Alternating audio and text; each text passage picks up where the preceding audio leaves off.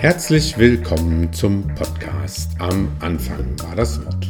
Von und mit Daniel Melle.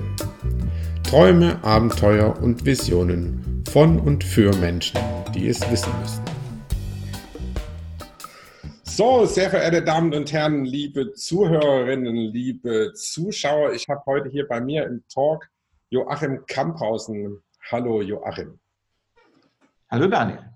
Joachim Kamphausen ist der äh, Chef des gleichnamigen Verlages, heute äh, Kamphausen Media. Und Joachim, ich wollte mal von dir wissen, wie wird man äh, Verleger für so, äh, so, eine spezielle Richtung, wie es der Kamphausen Verlag ist? Wie bist du dazu gekommen? Ja, das fragt sich die Jungfrau auch, die plötzlich das Kind in Armen hält genauso bin ich auch dazu gekommen. Ich hatte weder eine Idee noch eine Absicht, Verleger zu werden, aber Freunde haben gesagt, wir haben hier ein interessantes Projekt und du hast vielleicht gerade ein bisschen Geld übrig, ähm, gib uns das. Und es ging damals um 35.000 D-Mark und nach drei Monaten bekommst du 45 zurück. Und da habe ich hochgerechnet, dass das eigentlich ein ziemlich guter Deal ist und habe äh, gesagt, ja, ich hatte das Geld gerade übrig und, ähm, und dann habe ich das ähm, den Freunden gegeben, den beiden Freunden. Und die haben davon so kleine Karten zur Hand- und Fußreflexionenmassage gemacht. Und wir mussten aber dann alle zusammen feststellen, dass das auf dem Weg, wie wir das Geld äh, quasi realisieren wollten, den Gewinn realisieren wollten, dass es auf diesem Weg nicht ging. Und ähm, dann hat es, dann hat das letztlich, dieses völlige Missgeschick hat dann dazu geführt, dass ich äh, viele schöne, wunderschöne kleine Reflexzonenkarten äh, auf meinem Speicher liegen hatte, die alle wieder zurückkamen, die wir im Buchhandel geschickt haben, die kamen alle wieder zurück.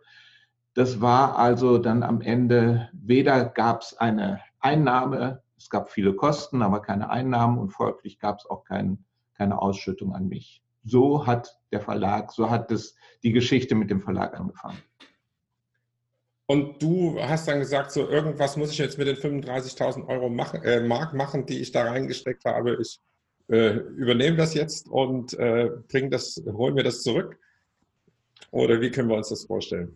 Ja, also es ist tatsächlich so, dass ähm, ich dann auch einigermaßen verzweifelt war weil die beiden anderen Partner waren Sanyasin und die hatten andere Pläne dann äh, und ich saß auf dem investierten Geld und auf, diesen, auf diesem Produkt und musste mir dann was einfallen lassen, ähm, das dann doch noch zu verkaufen. Und ich habe zwar von allen Seiten gute Tipps gekriegt, aber im Grunde war ich dann schon darauf angewiesen, mir selbst was einfallen zu lassen, was mir dann auch nochmal gezeigt hat, ähm, wie leicht man eine Idee haben kann, aber wie schwer es ist, äh, dann diese Idee in so einem Tagestun auch umzusetzen.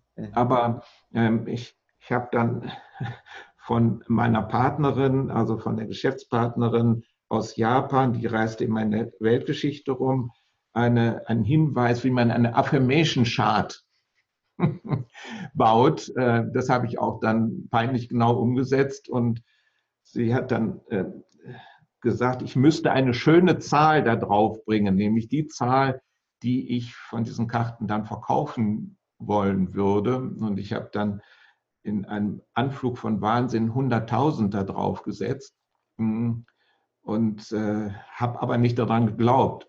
Aber offensichtlich hat es trotzdem funktioniert. Wir haben bis jetzt zwei Millionen davon verkauft. Mhm.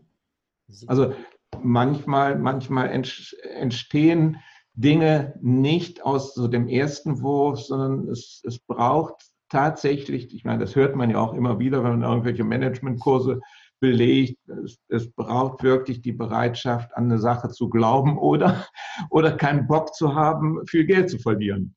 Ja. Und das war wann? Das war 1983. Mhm. Lang ist es her. Ja. ja. Und äh, es ging dann weiter. Ihr habt dann, ich weiß nicht, was für eine, äh, äh, spirituelle Schrift verlegt, die, äh, glaube ich, so eine der meistverlegten äh, Geschichten war, die dann im Prinzip das, das erste Buch, was ihr dann verlegt hattet. Ich habe es gerade nicht mehr auf dem Schirm. Was war was? Mhm. Also wir haben, das erste Buch war ein Buch von Rons Mosamon, was wir nach wie vor, und das zweite Buch war Ich bin von Srinivasadatta Maharaj. Beide Bücher haben wir tatsächlich nach 35 Jahren noch im Programm. Sie verkaufen sich beide noch richtig gut.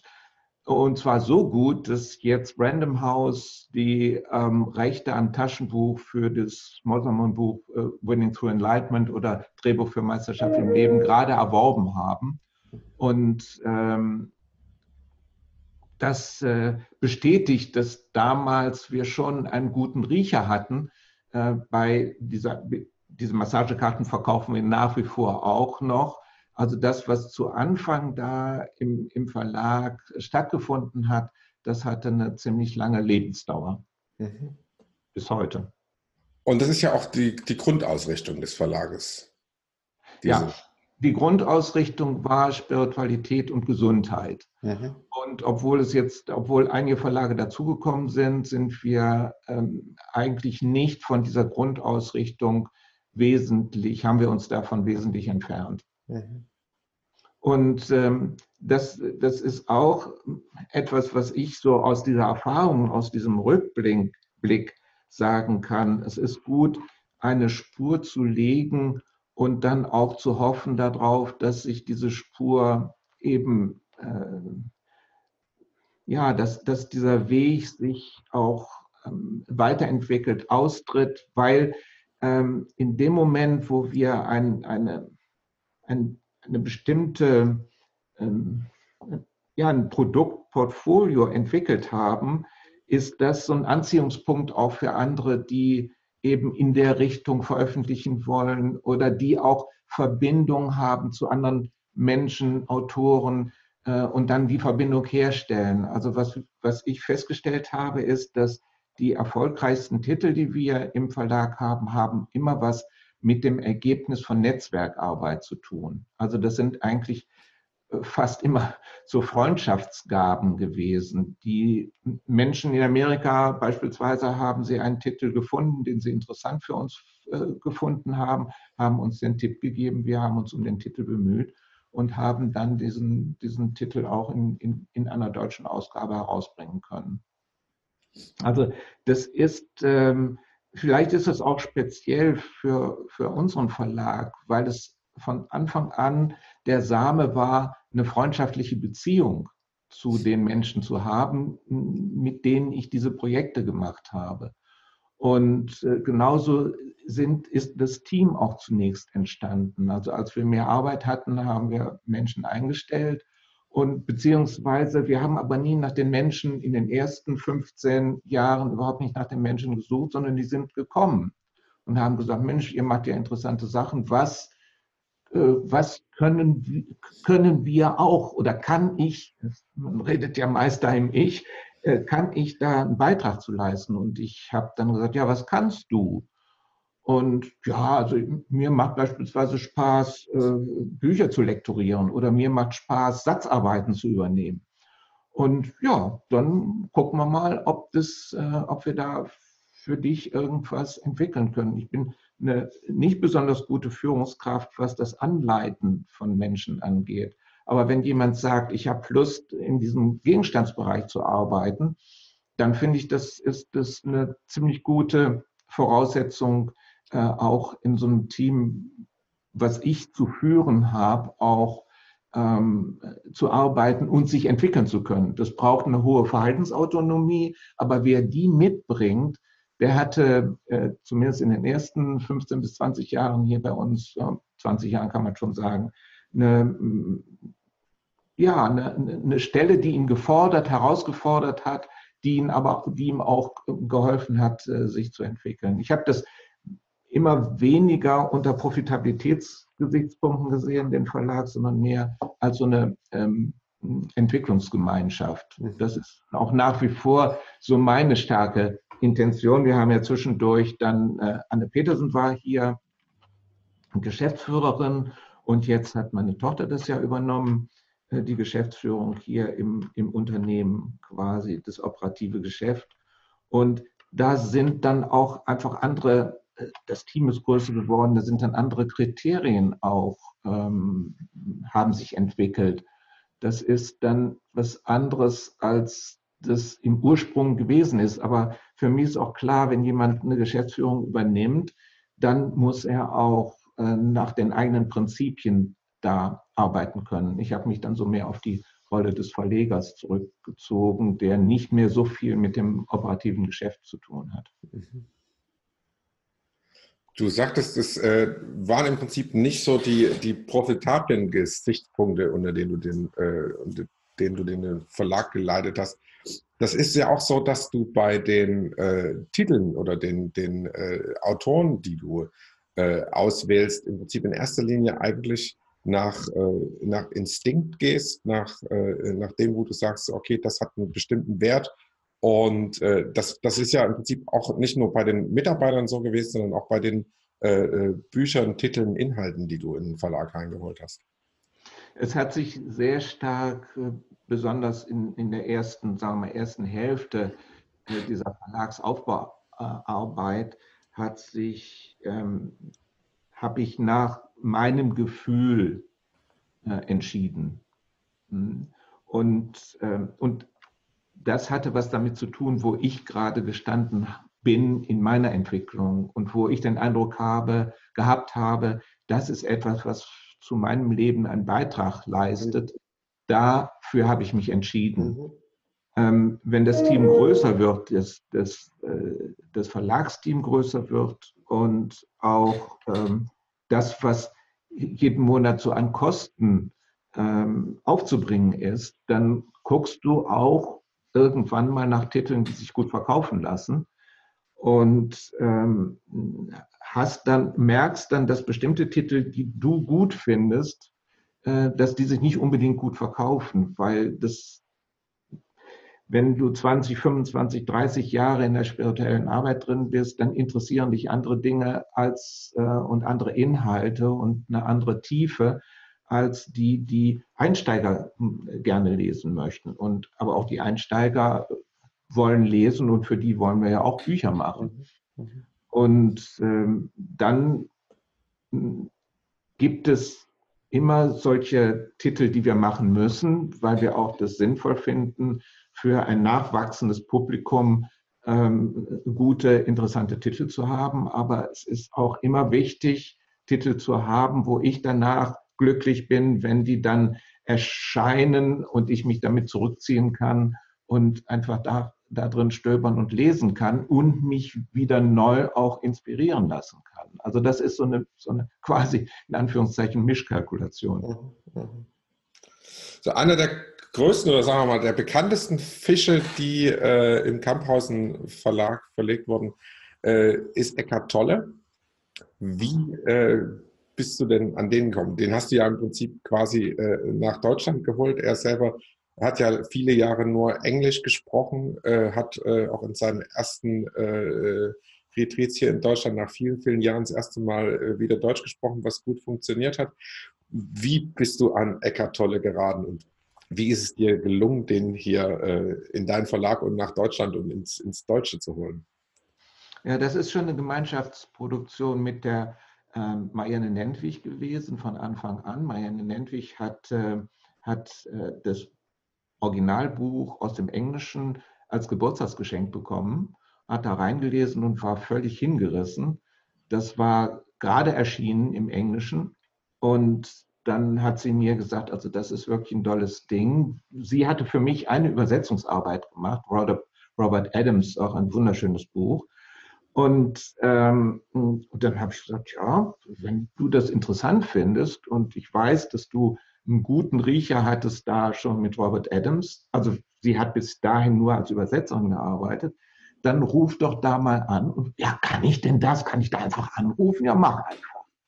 Und dann hat sie da angerufen und die waren total happy, weil wir waren der erste ausländische Verlag, der da ähm, sich gemeldet hat in Kanada. Und wir haben dann zu ungeheuer günstigen Bedingungen äh, die Rechte einkaufen können. Und haben dann das Buch übersetzt und, ähm, und haben dann, als ich merkte, ich war damals mit der Vera Birkenbiel im Kontakt. Ich weiß nicht, ältere Leute wissen wahrscheinlich noch, wer das ist. Das war wirklich. Ja, also, Vera Birkenbiel ist auch unter jüngeren Leuten ein, ein Hit noch, ja. Ja. Und ähm, ich habe sie angesprochen, wir hatten damals irgendwie so immer mal wieder Kontakt. Und äh, ich habe sie angesprochen und sie sagt, ja, sie hat, war ein bisschen bollerig. Wenn Sie wüssten, was in meinem Bett herum an Büchern liegen, ich kann, kann jetzt nicht noch ein Buch lesen. Und dann, äh, aber schicken Sie es mal zu. Sie war erst so bollerig, aber dann immer auch sehr verbindlich und, und hat ein, ein Riesenherz.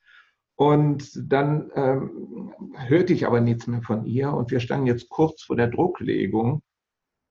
Und dann habe ich sie nochmal angerufen und habe gesagt, also ich fände es super, wenn sie ein Vorwort schreiben würde und sie möchte doch da jetzt mal reinschauen. Und am nächsten Morgen rief sie dann an, dann hatte sie, sie ist so eine Schnellleserin auch gewesen, dann hatte sie dann äh, gesagt, das ist ja ein tolles Ding. Also sowas habe ich ja selten gelesen. Also das ist ja ein Wahnsinnsbuch. Und dann hat sie ein ähm, Vorwort dazu geschrieben und das haben wir dann auch zum Teil hinten auf der Rückseite abgedruckt. Und das war wirklich äh, für die Startphase sehr hilfreich, dass wir da dieses Vorwort von, von Vera Birkenbiel hatten. Und ähm, ja, also das, weißt du, wenn du sozusagen bei einer Veröffentlichung bist, jedes deiner Babys, und das sind ja bis zu 100 im Jahr gewesen, auch in den letzten Jahren, jedes deiner Babys trägt natürlich die Hoffnung in sich, ein Weltstar zu werden. Und äh, die meisten Babys äh, bleiben aber gerne eben halt klein und beim Papa. Und, ähm, und einige, die bewegen sich dann auch ähm, aus, aus dem Elternhaus heraus und gehen ihren eigenen Weg. Und ja, und es ging dann relativ zügig los. Der Eckart hatte ja dann auch viel Resonanz in Amerika und mit Oprah Winfrey und viele, viele Stars haben sich dann dazu geäußert und das haben wir natürlich dann auch in unsere Pressearbeit mit reingenommen, sodass das eigentlich eine kontinuierliche Entwicklung hat. Das Buch ist jetzt seit 20 Jahren, circa seit 20 Jahren draußen, 19 Jahre glaube ich. 2000 haben wir die erste Auflage gedruckt. Und wir hatten im letzten Jahr so viel von den Büchern verkauft, wie wir noch nie vorher verkauft haben. Also das heißt, da ist, äh, wir denken dann auch immer, ja, irgendwann muss doch mal Schluss sein. Aber glücklicherweise ist offensichtlich das Ende der Fahnenstange noch nicht erreicht. Also das, ähm, das Tolle an Eckart ist, wenn man auch seine ähm, Vorträge oder Retreats besucht, es ist querbeet. Also da kommt das Baby mit der, mit der jungen Mutter genauso wie der wie 90-Jährige. Und alle sind ähm, ja in gewisser Weise berührt von seiner, von seiner Ausstrahlung, von seinem Charisma, wobei wer ihn kennt, denkt auch nicht gleich an Charisma, aber es ist schon eine, eine, ja, es ist schon seine Ausstrahlung, die wirklich sehr, sehr, sehr speziell ist. Mhm. Du, äh, du kennst ihn ja persönlich, du warst auf seinen, ich weiß nicht, Deutschland-Touren dabei, du bist mit ihm unterwegs gewesen. Vielleicht sind die Zuhörer ja neugierig, wie das ist, mit ihm so, so mal längere Zeit zusammen zu sein.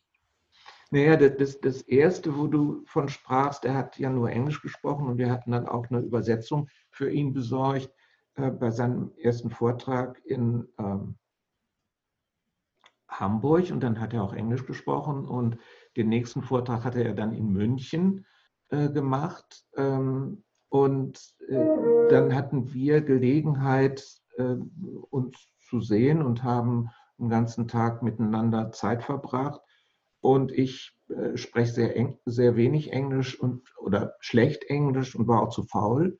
Und so war er gezwungen, die ganze Zeit Deutsch zu sprechen. Und als er dann abends auf die Bühne kam, sagte er, so hat er das Publikum in Deutsch begrüßt. Wir hatten wieder die Übersetzerin neben ihm gesetzt.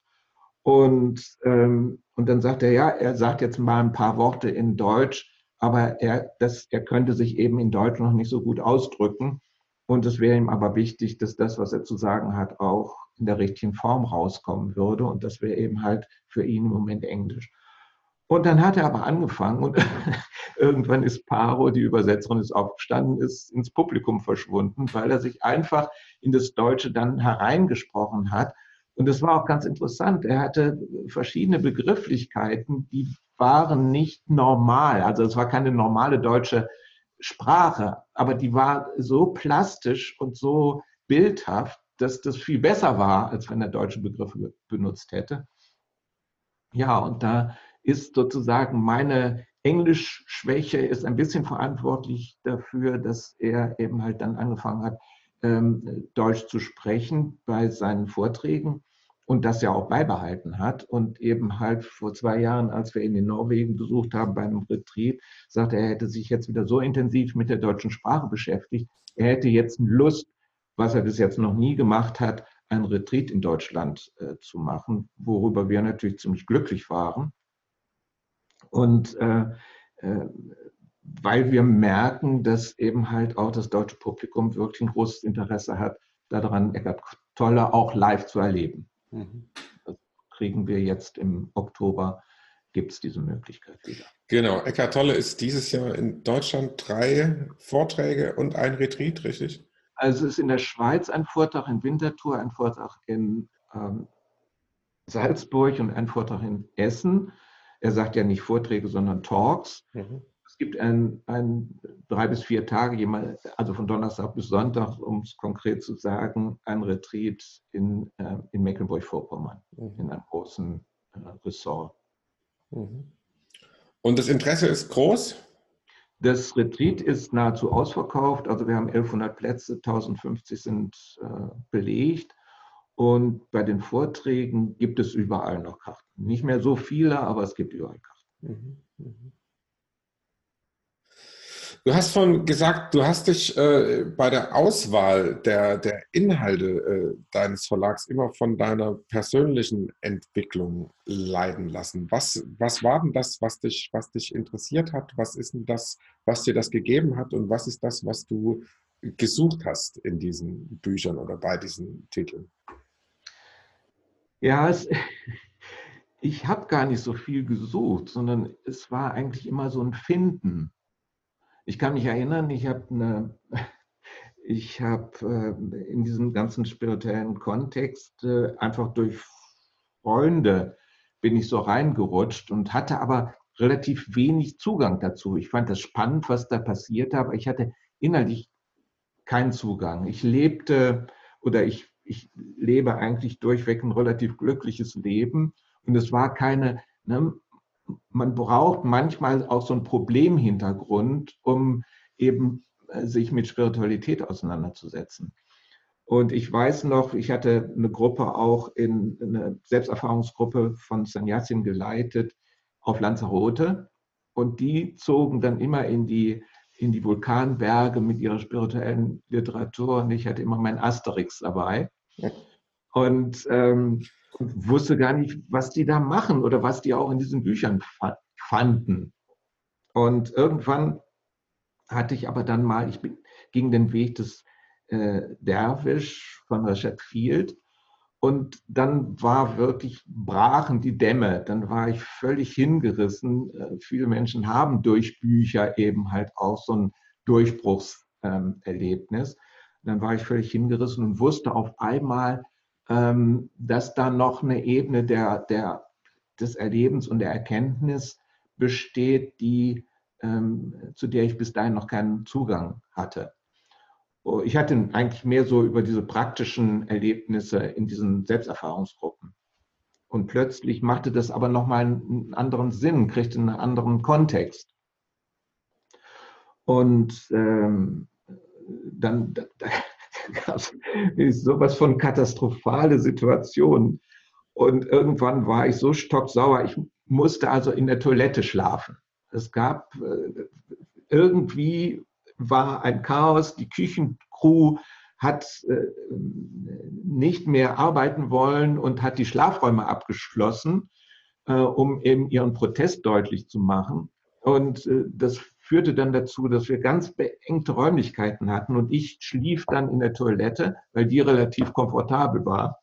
Und, und dann am nächsten Tag hatte ich aber wirklich die Nase voll und dann bin ich mit meinem Gepäck los und dann traf ich auf dem, der äh, Sannyasin, dem das Haus gehörte und sagte, also mir reicht jetzt, ich gehe, ich gehe zurück nach Deutschland. Und dann sagte, das ist die interessanteste Phase, die es eigentlich zu erleben gibt, dann, wenn man gehen will.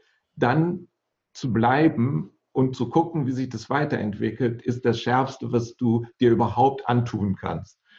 Und das war äh, auch so, so stilbildend, weil ich bin dann tatsächlich zurückgegangen und äh, das war sehr interessant. Letztlich habe ich dann auch meine Verlagsgründer da auch kennengelernt.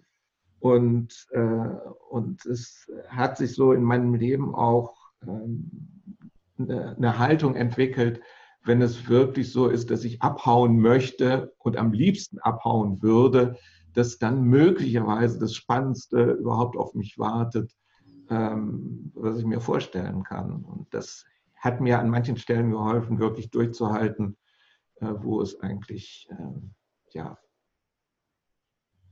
es mir nach was anderem war. Mhm. Mhm. Das ist sicher auch was, was du in deinem Verlagsleben quasi ganz oft anwenden ja. musst, oder?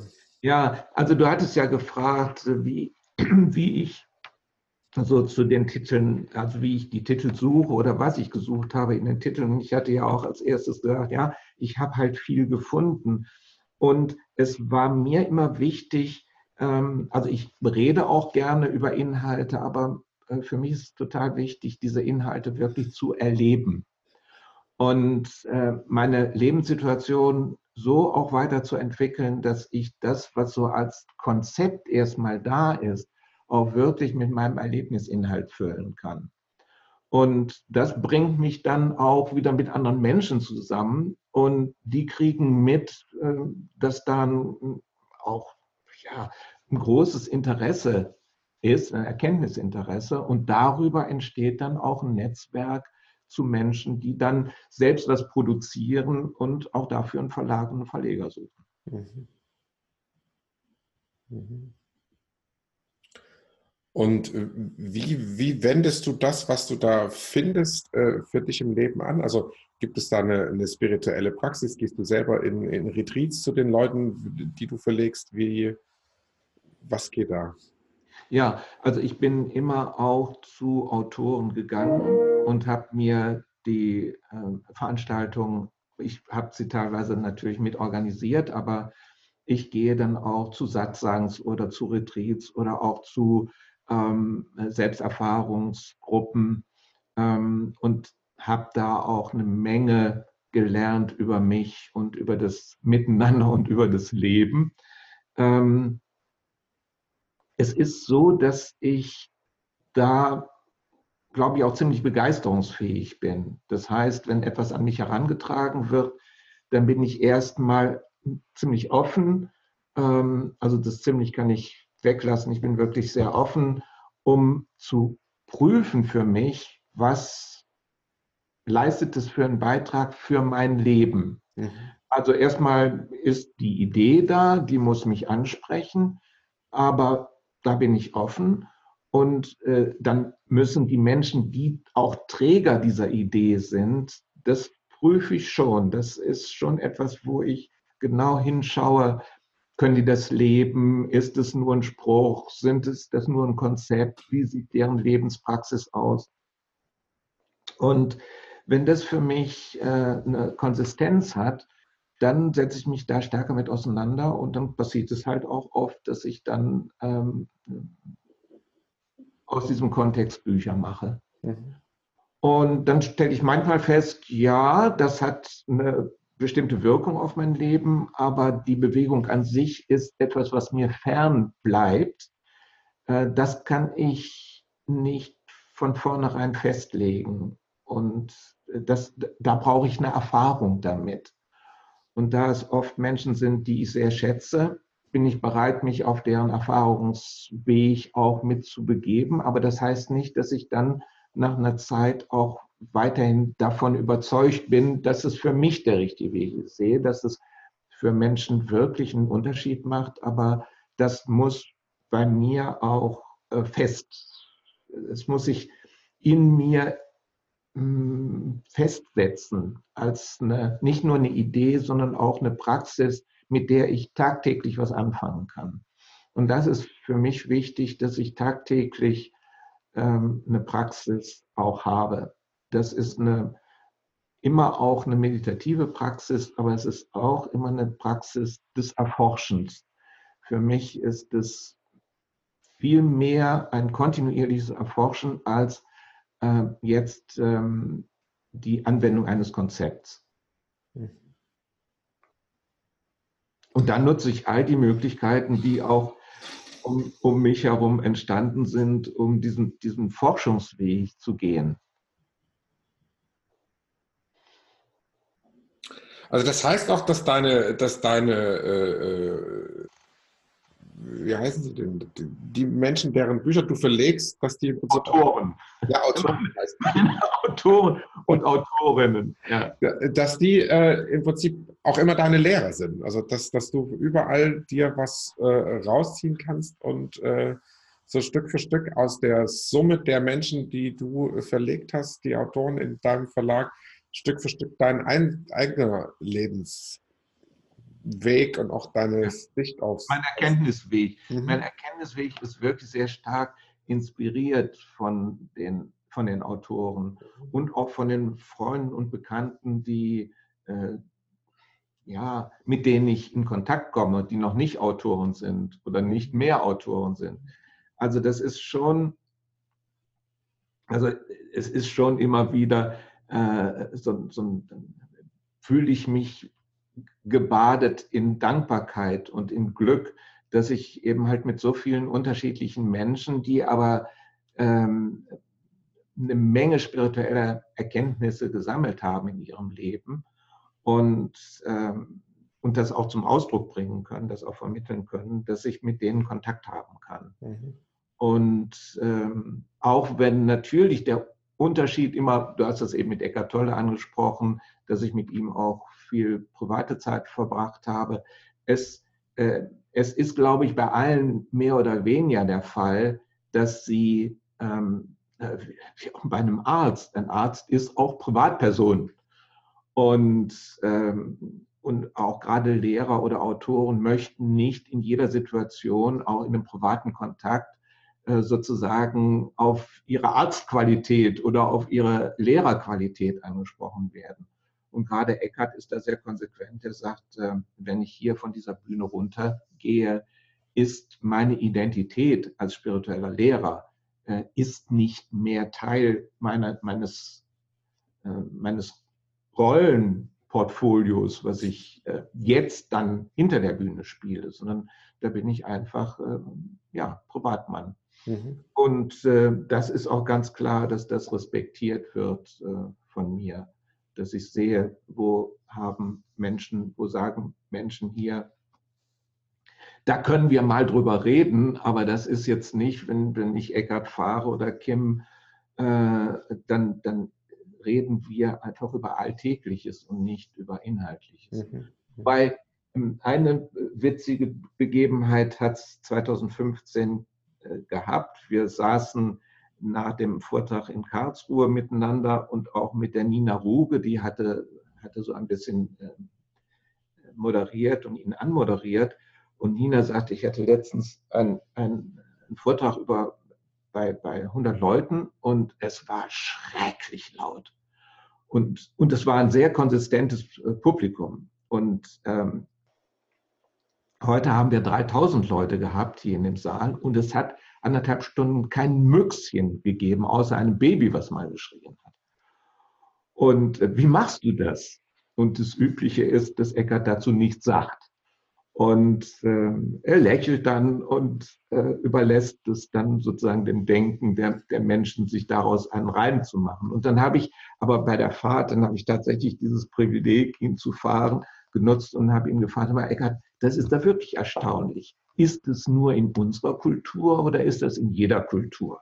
Na, Eckert wollte dann auch nicht mit der Sprache raus Und dann sagte Kim, die saß hinten, die sagte, nee, nee, das ist schon in jeder Kultur so. Also alle, die, ähm, die ganzen Vorträge sind immer in absoluter Ruhe. Und dann sage ich, ja, und was ist die Erklärung dafür? Und dann meinte Kim, er ist die Repräsentanz der Stille. Und wenn er auf die Bühne kommt, dann ist dieser stille Aspekt von uns allen aufgerufen, sich damit zu verbinden. Und das fand ich ein schönes Bild und das ist auch offensichtlich sehr zutreffend. Also so ist es einfach. Ganz offensichtlich ist es, was dieses, dieses, diese, dieser Friede und dieses Glück in der Stille zu sein, was uns in unserer Zeit hier so schwer fällt, da einen Bezug zuzukriegen, das findet statt, wenn man hm, sozusagen zu so einem Vortrag äh, oder auch ganz besonders zum Retreat geht, dass da ähm, in uns etwas zum Klingen in Resonanz gerät, was wir als extrem angenehm empfinden. Mhm. Und dann, sagt, dann sagt er ja auch, äh, es ist letztlich Schnurz, ich kann auch aus Telefonbüchern vorlesen, äh, das findet statt. Also das, das, was er sagt, ist ja nun auch für die meisten nichts Neues. Aber trotzdem ist dieses Moment des völlig in diesem, in dieser Essenz sich geborgen zu fühlen, ist etwas, was Menschen auch extrem stark berührt und auch inspiriert. Ist er da der Größte zurzeit, der das am stärksten repräsentiert auf diesem Planeten zurzeit? Also ich habe auch jetzt nicht den 360-Grad-Blick. Ja, klar.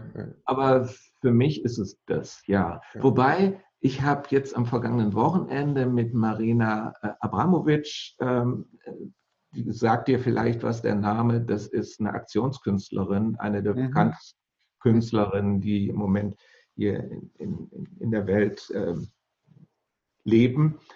Und sie hat ähm, vier Tage Vorbereitungszeit, wo man eben sechs Stunden buchen musste, wo es um äh, tatsächlich auch um Stille und Jetzt geht. So, sie hat wirklich jede Menge ähm, Instrumente entwickelt, wo es wirklich um die Jetzt-Erfahrung geht, ganz praktisch ob das Sortieren von Reiskörnern ist oder sich gegenüber sitzen oder ähm, eine, äh, eine, Stunde im, ähm, im Zeit, in Zeitlupe zu gehen oder Farbtafeln anzuschauen. Das sind viele unterschiedliche Übungen, die, die, die wirklich äh, Torwege zum Jetzt darstellen. So habe ich das empfunden. Und für sie ist es eine Vorbereitung für eine Musikveranstaltung, die dann am vergangenen Sonntag stattgefunden hat, wo dann 2500 Leute äh, eben halt äh, fünf Stunden lang äh, Musik aus allen Kulturen von wirklich Spitzenmusikern haben hören können. Und diese sind im Publikum aufgetreten. Also es gab nicht eine Bühne und dann irgendwie Zuschauer, sondern es gab wirklich eine, eine Verbindung zwischen dem, der Musik und den Menschen, die auch immer wieder so durch diesen ganzen Raum defiliert sind, um eben der Musik wieder nahe zu sein oder sich auch von der Musik zu entfernen, um einen anderen Blick darauf zu haben.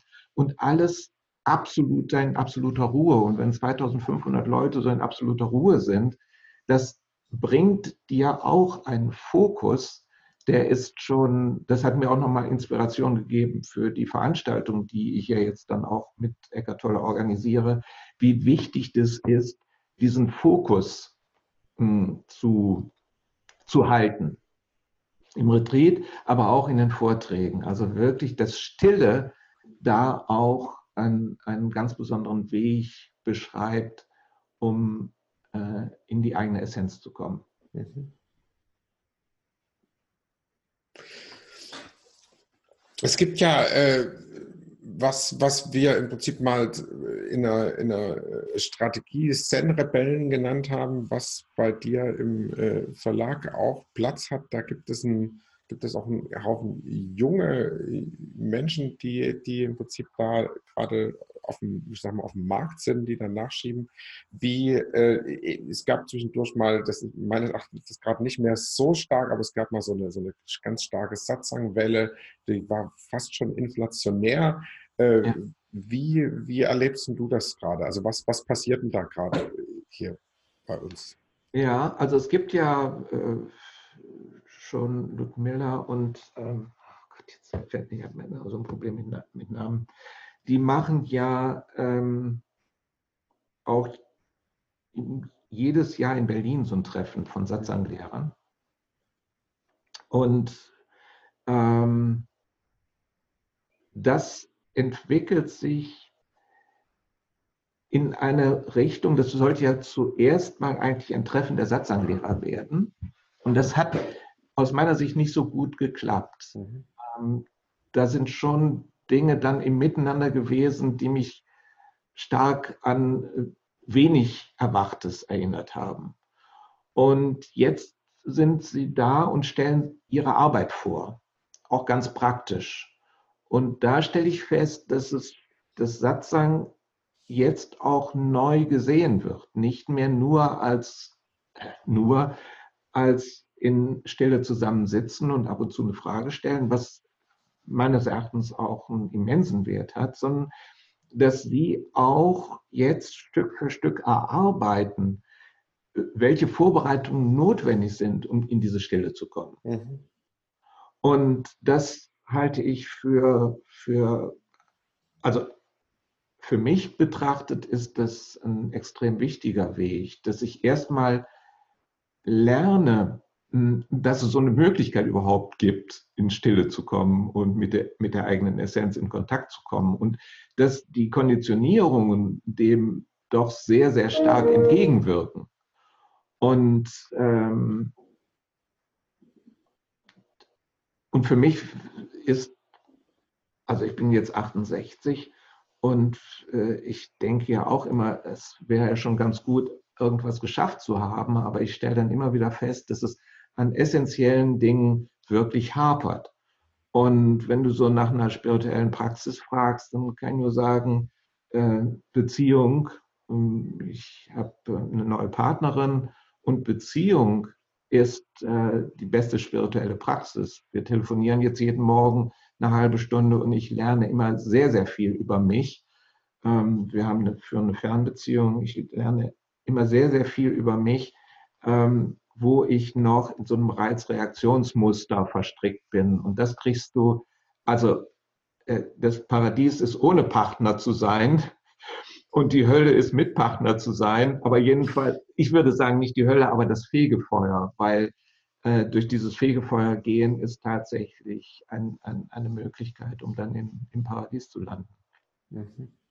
Aber Beziehung, ich meine, du lebst ja auch in der Familie und in einer, in einer Beziehung mit Kindern, in der familiären Beziehung mit Kindern, mit deiner Partnerin. Es ist, äh, da passiert so viel, dass ich ähm, doch damit mit, mit einer großen Dankbarkeit drauf schaue, diese Möglichkeit zu haben, so eine Auseinandersetzung mit, äh, mit einer Partnerin zu führen. Mhm.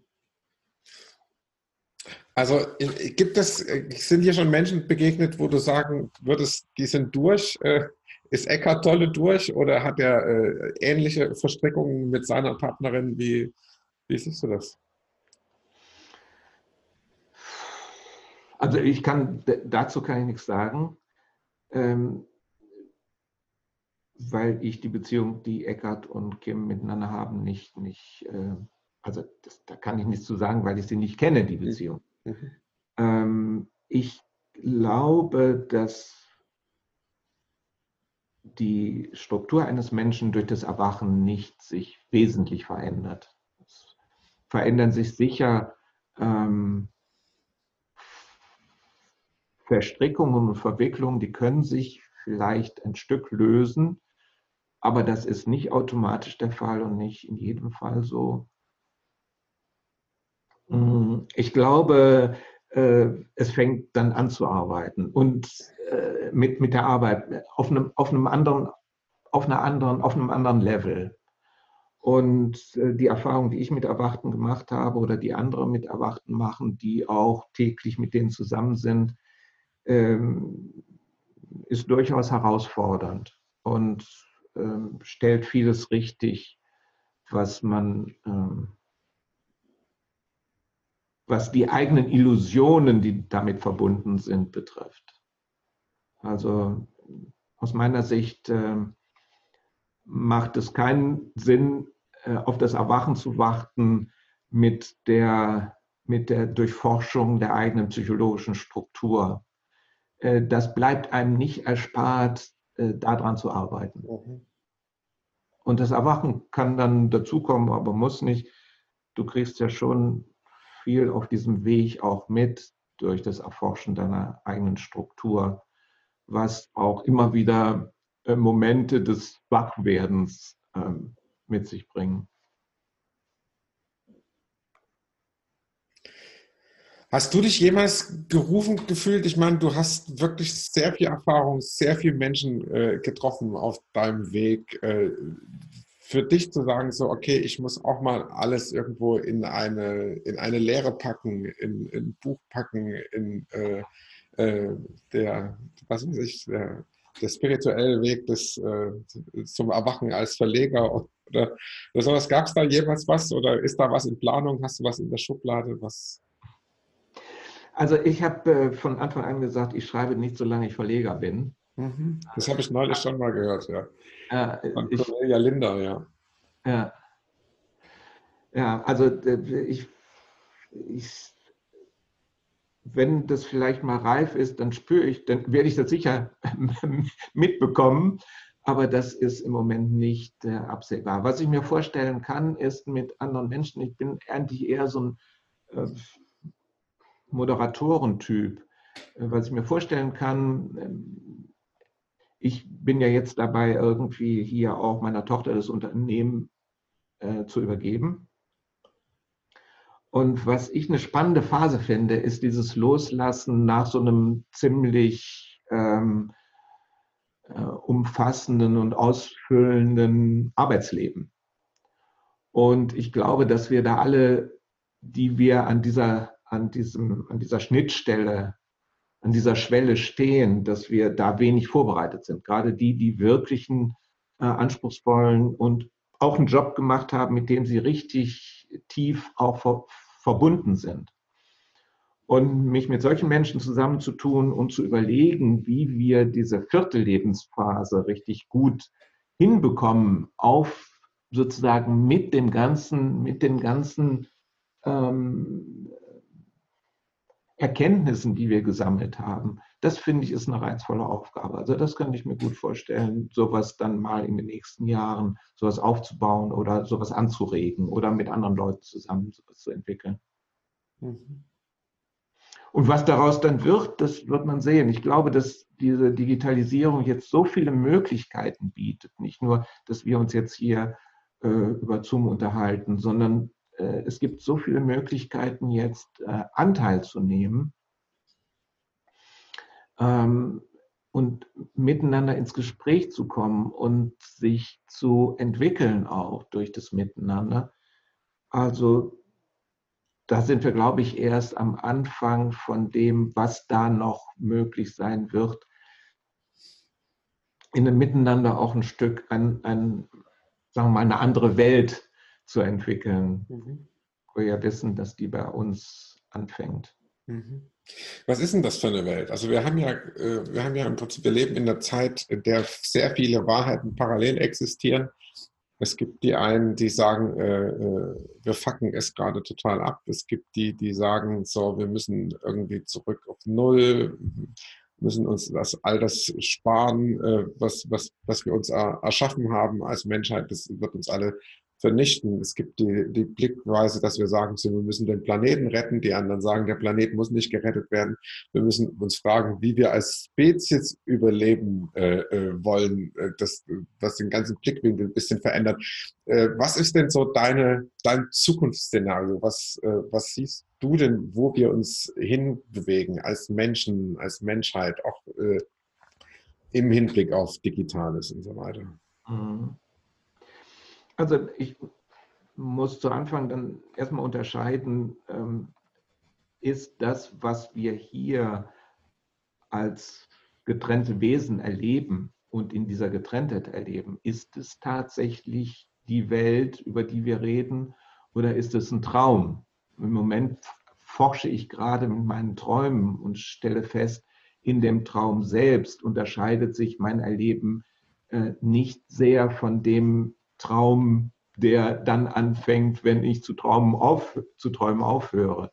Also das ist schon ein Aspekt, mit dem ich mich gerade stark auseinandersetze. Und ich glaube auch nicht so sehr, dass das, was wir hier als Realität wahrnehmen, wirklich die Realität ist. Insofern ist es alles etwas fragwürdig, ob wir tatsächlich von, von daher betrachtet fragwürdig, ob wir uns ähm, real Gedanken machen können, wie wir diese Welt verändern können. Denn ganz offensichtlich ähm, passiert in dieser Welt eine Menge von Sachen, hm, die wir nicht wollen und die keiner will.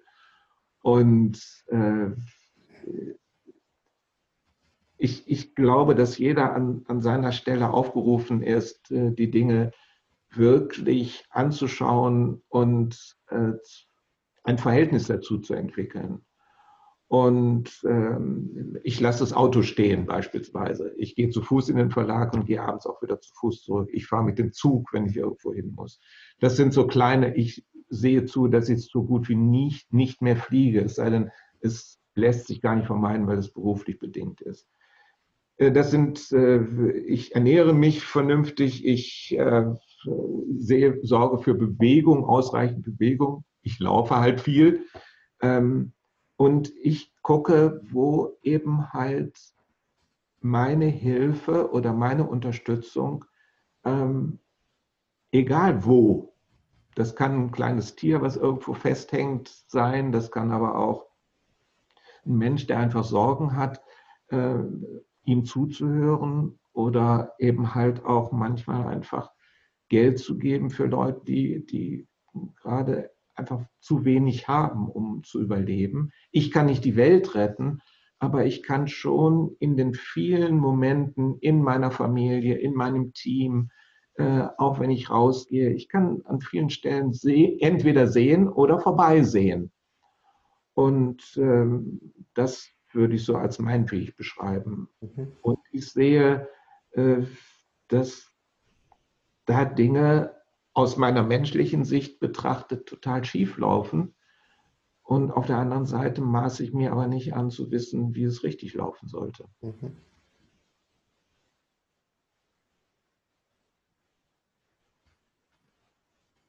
Und gibt es da, es gibt es da, gibt es dann einen Wunsch oder ein Bild von dem, wie, wie äh, wenn du es beeinflussen, also ich meine, von deiner äh, Welt, von deiner direkten Wahrnehmung hast du gerade schon gesagt, aber gibt es irgendwie ein Bild, wo du sagst, so schön wäre die und die Vision, das und das, äh, wie es passieren könnte, dass wir auf diesem, auf diesem Planeten zusammenleben?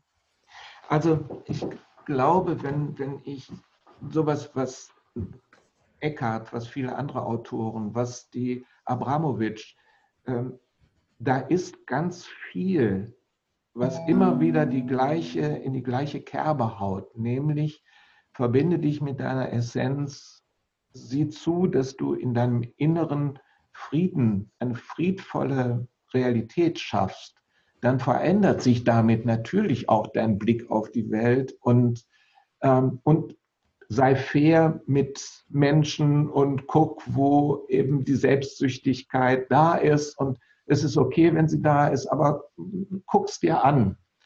Und mein Eindruck ist, dass, dass ich, ich, bin da auch nur Fachmann meiner selbst und äh, muss feststellen, dass ich da oft auch wieder scheitere. Aber äh, für mich gibt es dazu keine Alternative, als das ähm, so Stück für Stück sich zu erarbeiten. Ähm, wenn ich in in dieser Verbindung mit dem Essentiellen bin, auch in mir, dann merke ich, dass Entscheidungen anders fallen. Ich merke, dass ich, äh, dass es mir besser geht und ich merke auch, dass es den Menschen um mich herum besser geht. Also kann das nicht ein total falscher Weg sein. Und für mich ist es deswegen auch alternativlos inzwischen, weil all die ähm, ambitionierten Projekte, ähm, zu, denen, zu denen ich auch eine, eine starke Verbindung spüre, ähm, das führt manchmal eben wirklich dazu, dass wir noch mehr in, in, äh, ins Hamsterrad kommen. Auch die Menschen, die in diesen Projekten arbeiten.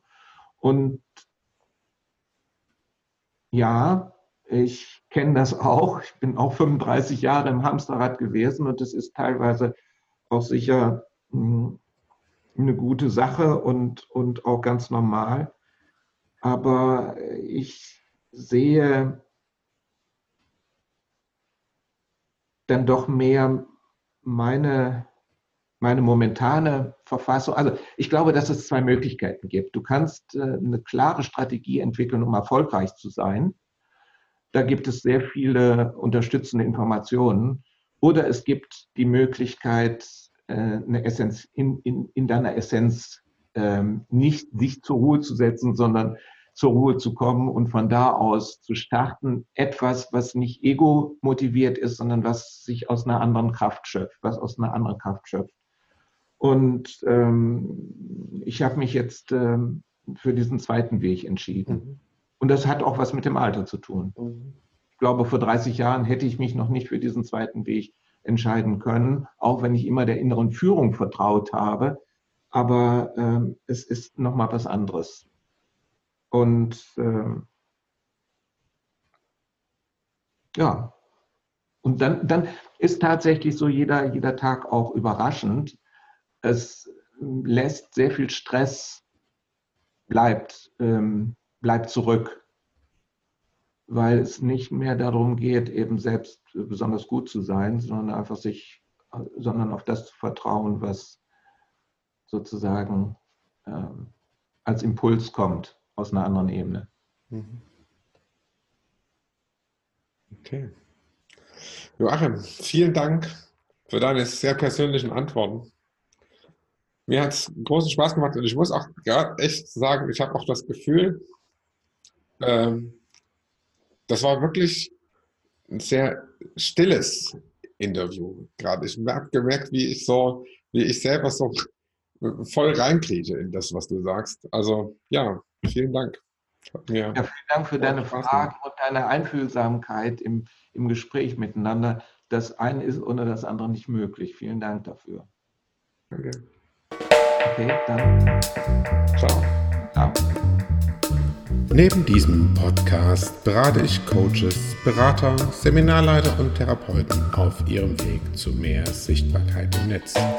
Wenn du dich als Personal Brand besser positionieren willst oder auf der Suche nach einer Online-Strategie bist, bin ich dein Begleiter.